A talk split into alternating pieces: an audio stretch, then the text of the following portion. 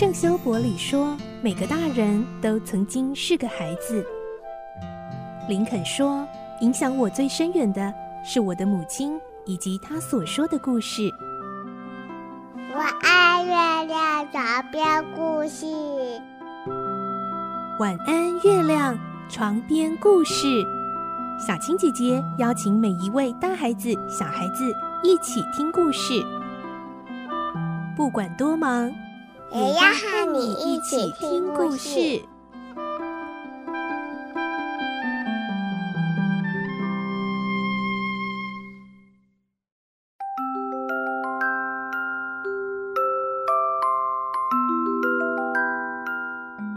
晚安，欢迎你和我们一起听故事。我是小青姐姐，我们继续来听《孤女努力记》的故事。今天是十九集，我们会听到在工厂里开始工作的佩林认识了许多人，其中一个是女工的领班泰威尔先生。来听今天的故事，《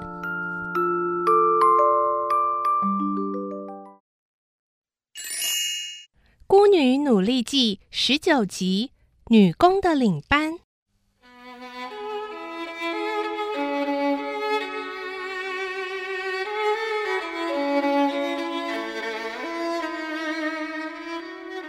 工人们都走进工厂以后，特多尔飞奔出来，还没打好领带呢。他慌慌张张地问泰威尔：“厂长，早啊！我叔父来了没有？”泰威尔回答：“早就来啦。”啊，又来晚了。不过啊，卡基米先生还没有到呢。哎哎哎，说着说着，他来啦。果然又有一个年轻人，大概就是彭达福老先生的外甥卡基米。他态度傲慢地向泰威尔点一点头，然后径自走进办公室去。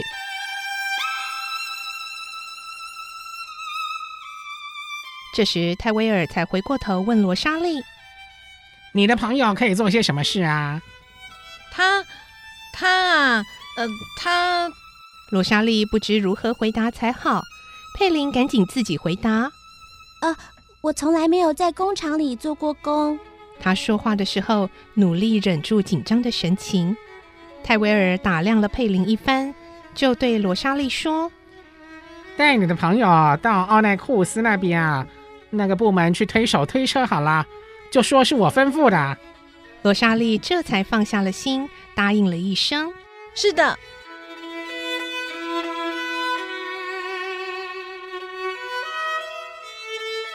佩林跟着他。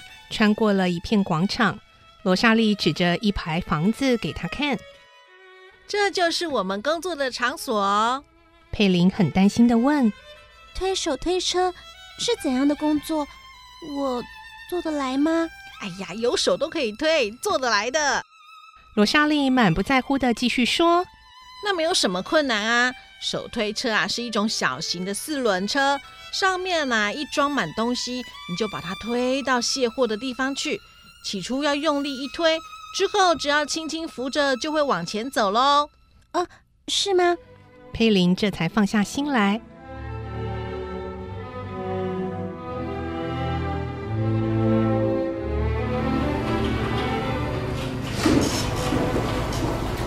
当他们来到走廊时，由于屋子里许多台机器同时发动，轰隆作响，他们已经无法听清楚对方的话语。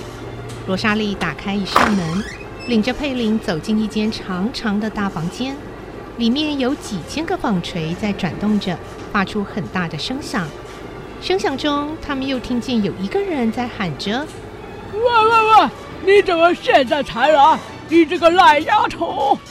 一个断了一条腿的老人一看见他们进来，就大声斥责。可是他的声音大部分都被机器的嘈杂声给抵消了。罗莎莉也不服输地大声回答：“我为了介绍这个朋友，在厂长那里耽搁了一些时间。厂长说叫他也在这里工作。哦，那你就赶快去干活，别在那边磨磨蹭蹭了。”这个老人就是女工的领班奥奈库斯，绰号独角仙。他从前也是厂里的工人，十年前受了伤，断了一条腿。因为他自愿留在厂里，厂方就替他装了一只木脚，叫他管理女工。他对待年轻的女工很粗暴，经常呵斥责骂他们，以为不这样工作的效率就不会提高。可是那些女工并不理睬他这一套，因此他的责骂声大都消失在嘈杂的机器声里。这时，罗莎莉和佩林互相看了一眼，就各自工作去了。奥内库斯好像想起了什么，叫住佩林问：“哎哎，你你叫什么名字啊？”佩林不愿把真实姓名告诉他，犹豫了一会儿。独角仙以为他没有听见，就弯下腰来，靠在他的耳朵边大喊：“我问你叫什么名字？”佩林吓了一跳，连忙回答：“啊，我我叫奥雷利。”“奥雷利吗？好，呃，你跟我来。”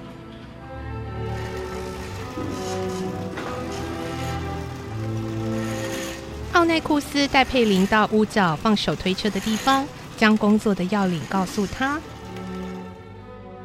好，就这样，你懂了吗？佩林点点头，表示已经懂了。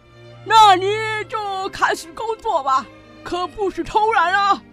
于是佩林就跟其他的女工在一起开始工作了。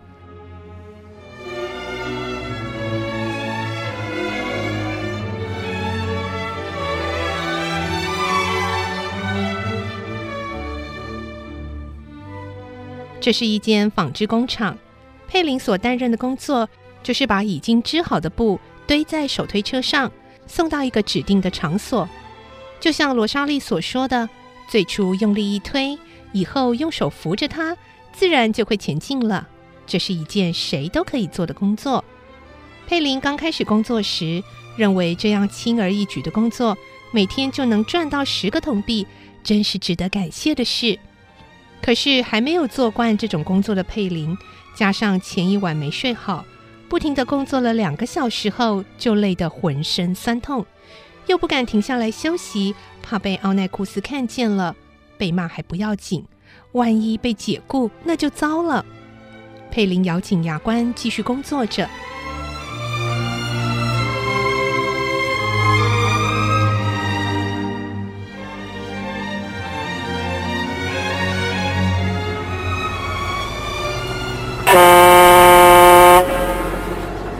好不容易等到下班的汽笛响了，佩林才松了一口气。他的腰和腿像要折断似的，疼痛难忍。随着汽笛的声响，所有的机器突然停止了。罗莎莉马上跑到佩林身边，只见佩林好像失了神似的，呆站在那里。怎么样？工作不难吧？啊，难是不难，可是，呃，太累了。哦，那是还没有习惯的时候啦，都是这样的，你马上就会习惯了。哎，我要回去吃午餐了，你要不要和我一起回去啊？啊，呃，不了，我我不想回去了，我买个面包，找个地方吃就行了。那么我们就一起去面包店吧。